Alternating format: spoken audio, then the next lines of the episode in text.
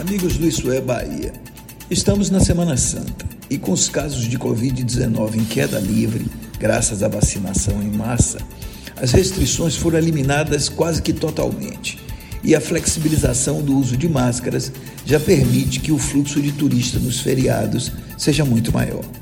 O trade turístico está esperançoso, pois em 2021 a taxa de ocupação média dos hotéis nos feriados da Semana Santa foi da ordem de 40%. E este ano a expectativa é de que supere em média os 60% e chegue próximo aos 100% nos destinos mais procurados. É verdade que essa expectativa pode não se realizar por conta do aumento no preço das passagens aéreas.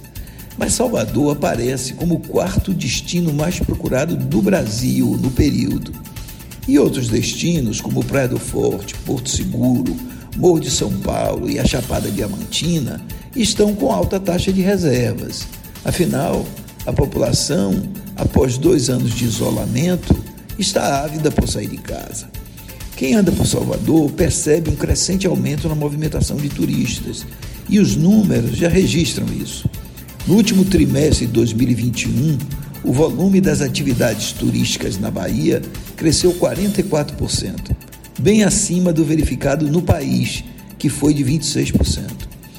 E a Semana Santa vai a cada dia tornando-se um elo importante no turismo baiano, com ampliação do turismo religioso, que já tinha importância em outros municípios e passou também a ter em Salvador, com o chamado Roteiro da Fé e a devoção à Santa Dulce dos Pobres.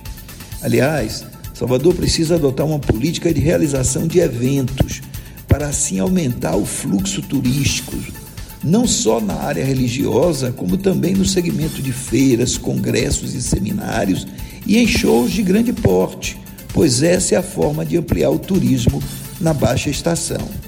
O fato é que o turismo na Bahia está voltando ao patamar de antes da pandemia e isso significa mais emprego, mais renda e mais oportunidades de negócios.